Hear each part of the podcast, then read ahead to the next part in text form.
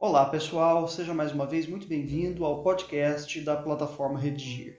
Hoje a gente vai falar sobre o seguinte tema: a educação e a ressocialização do apenado no Brasil do século XXI.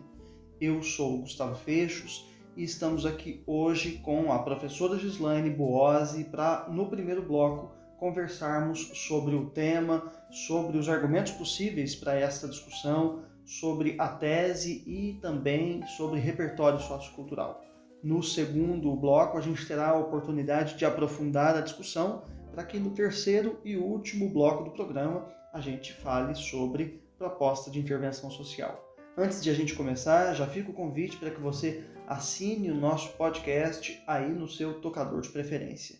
Então, vamos lá.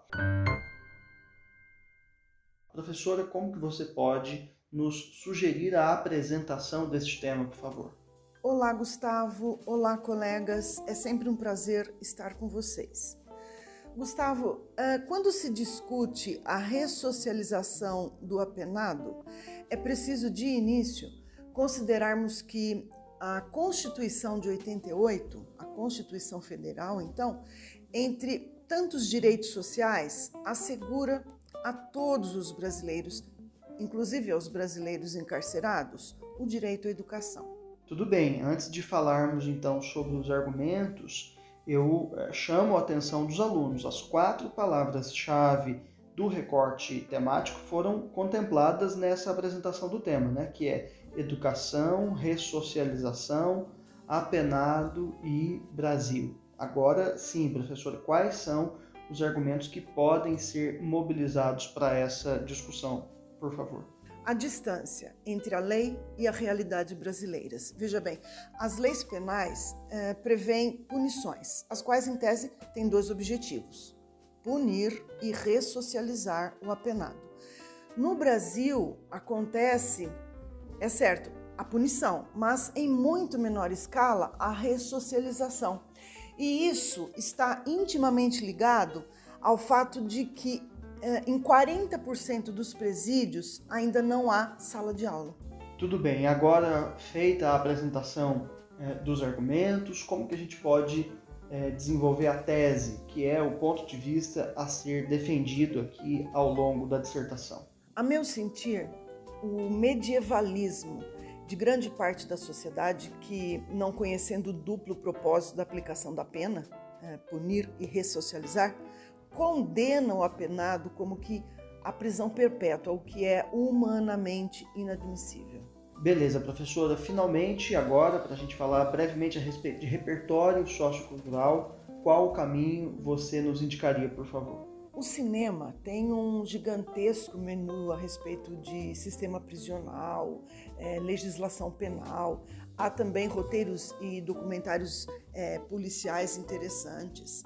Mas para esse tema em especial, vou lançar mão de um clássico é, da literatura, São Bernardo, de Graciliano Ramos.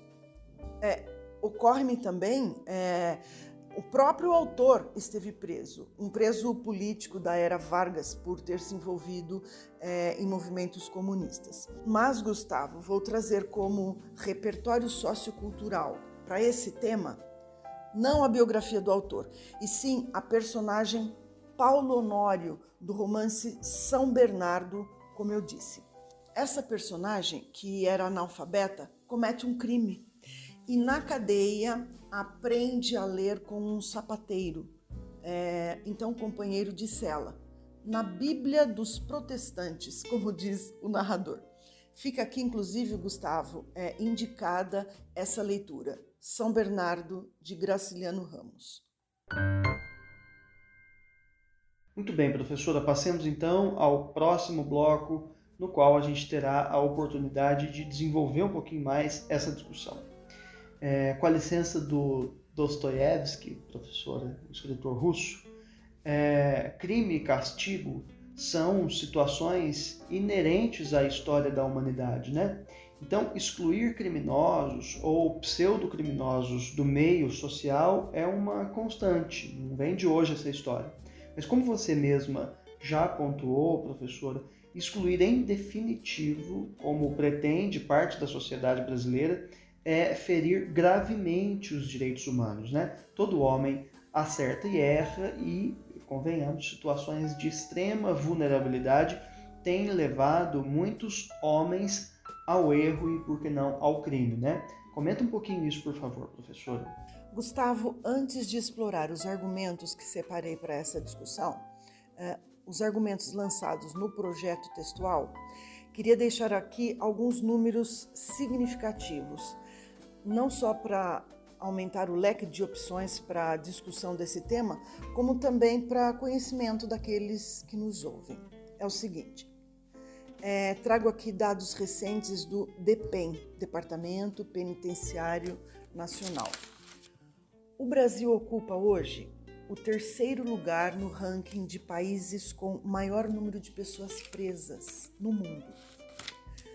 A população carcerária do Brasil conta mais de 770 mil presos, quase 35%, ou seja, aproximadamente 270 mil pessoas estão presas provisoriamente, quer dizer, sem sentença condenatória. Quer seja porque não há advogados constituídos para a defesa delas, é, e ninguém pode ser julgado sem um advogado, isso é uma exigência legal é, quer seja porque a justiça, como sabemos, é lenta. Há um número relevante de processos, Gustavo, à espera de julgamento. E por último, Gustavo, é, olha só, há pouco mais de 460 mil vagas nas casas de detenção para um universo de, é, como dissemos, mais de 770 mil presos. É impressionante, né, professora? Mas feitas essas considerações acerca de números tão é, vultosos, vamos ao primeiro argumento levantado por você, quer dizer, a distância entre a lei e a realidade, né? Aliás, esse é um argumento multitemático, né? Ele pode servir e, e ser útil a diversos temas, inclusive a este. O indivíduo que cometeu um crime contra a sociedade é, não deixou de ser brasileiro. Ele está encarcerado sob custódia, quer dizer, sob responsabilidade do Estado, que chama para si a obrigação de mantê-lo, de educá-lo. E a educação, sem dúvida, é um dos passos, uh, se não o passo mais importante para a ressocialização.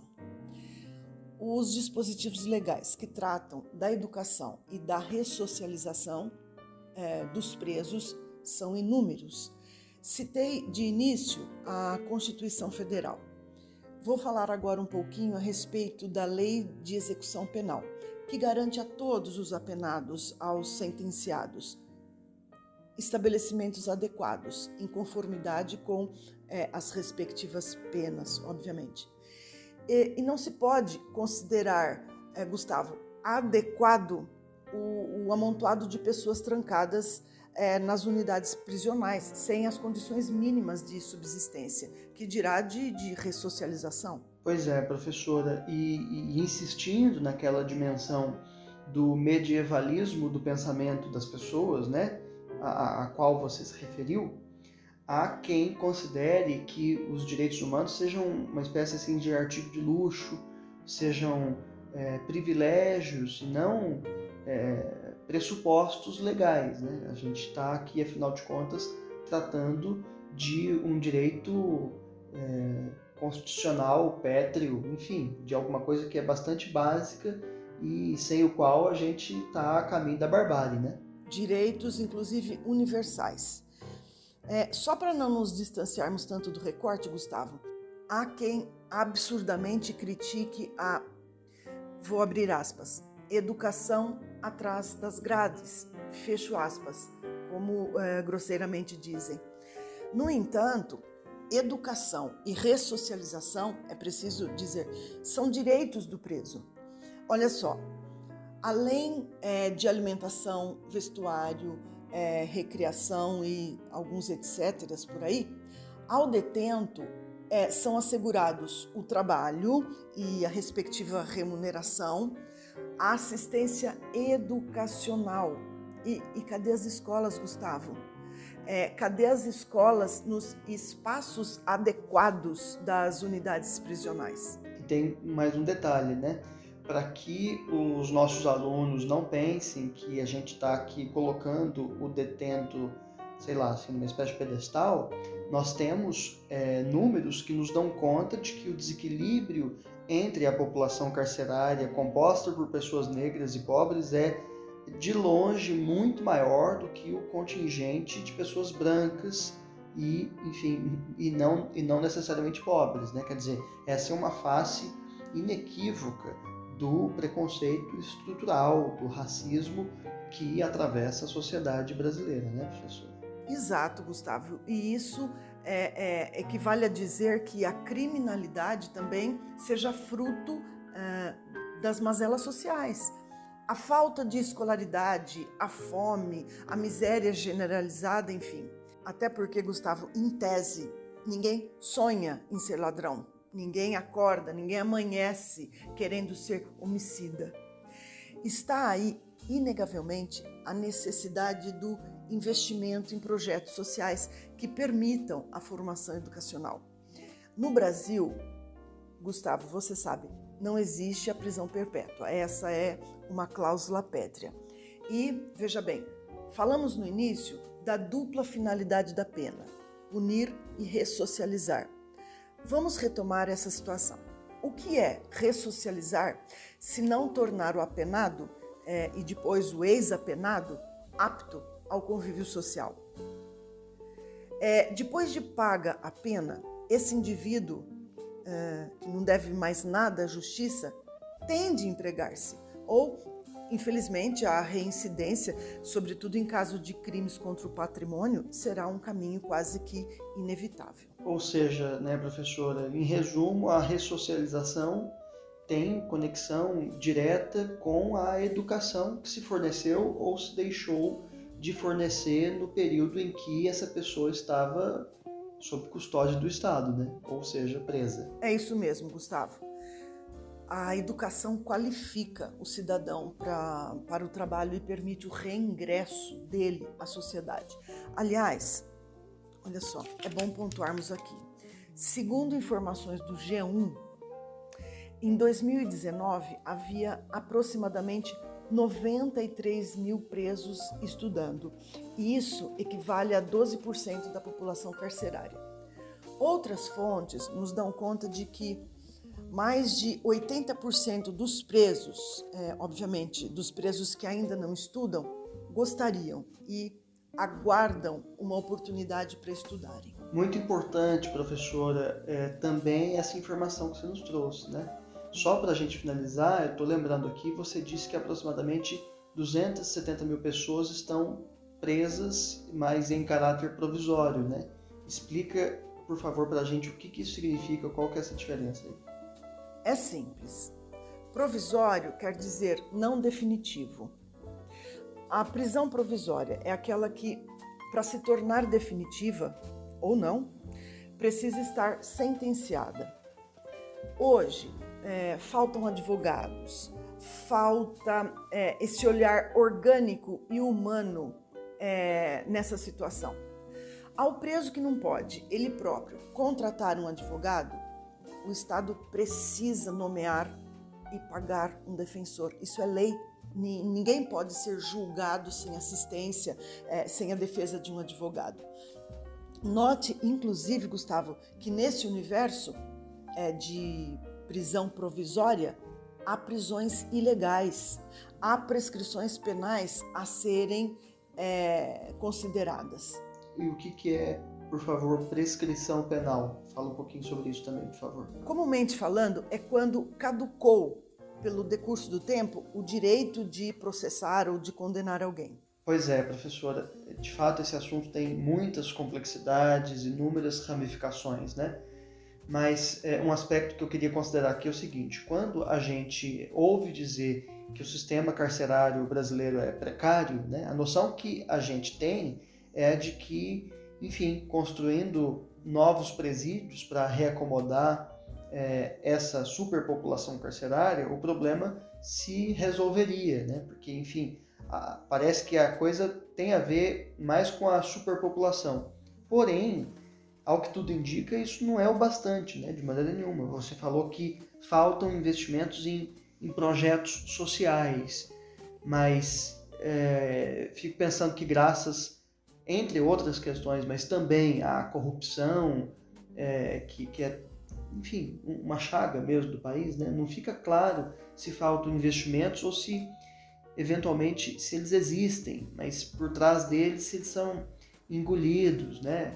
É, enfim, por tantos descaminhos que há é, entre o poder central e a ponta, né, que, que vai receber e vai se beneficiar é, desses aportes. Enfim, fiquei pensando um pouco sobre isso também. Ô Gustavo, é, a corrupção no sistema prisional pode ser um assunto para um próximo podcast e vai render. O que é que você me diz? Boa, acho que tem muito assunto aí. Agora, é, eu sugiro também, quando possível, que a gente fale sobre uma outra dimensão desse tema, que também vai render, que é a privatização ou a terceirização de alguns serviços nesse universo prisional. Tem bastante gente estudando e apoiando essas iniciativas. Acho que tem muitos prós e contras aqui, a gente poderia depois conversar também a esse respeito. É, você tem razão, Gustavo. É, não faltam recortes é, a respeito desse assunto. Infelizmente, o que falta é educação.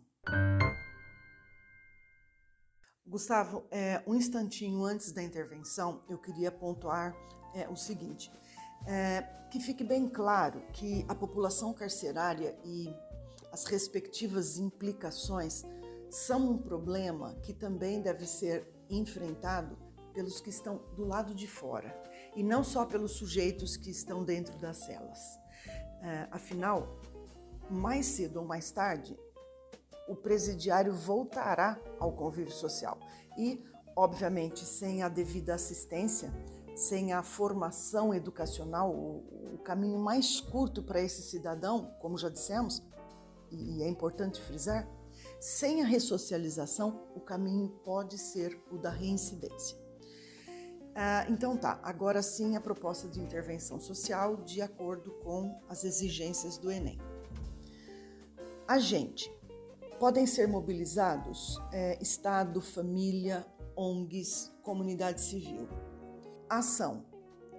Fomento aos projetos sociais afirmativos, como a iniciativa do Programa de Escolas Associadas da Organização das Nações Unidas para a Educação, a Ciência e a Cultura, a sigla PEA, Unesco que oferecem escolaridade à população carcerária. Veja bem, oferecem aos detentos, por vezes, uma oportunidade que eles nunca tiveram, qual seja a formação escolar. Gustavo, há aqui é, o detalhamento também. Modo meio: provimento de recursos financeiros a cargo do orçamento anual para a construção de escolas nas unidades prisionais em que ainda não existam esses espaços.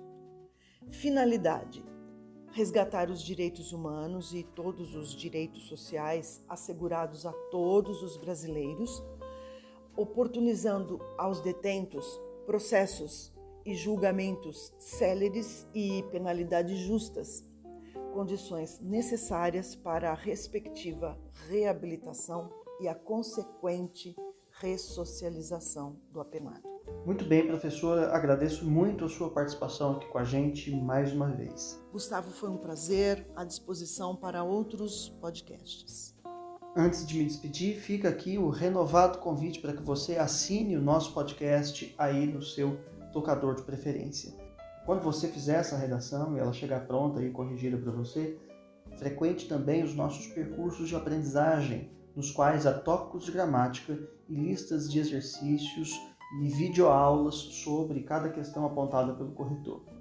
Por último, há também uma redação modelo no site sobre este tema, na qual você pode se inspirar. Então é isso, obrigado e até a próxima!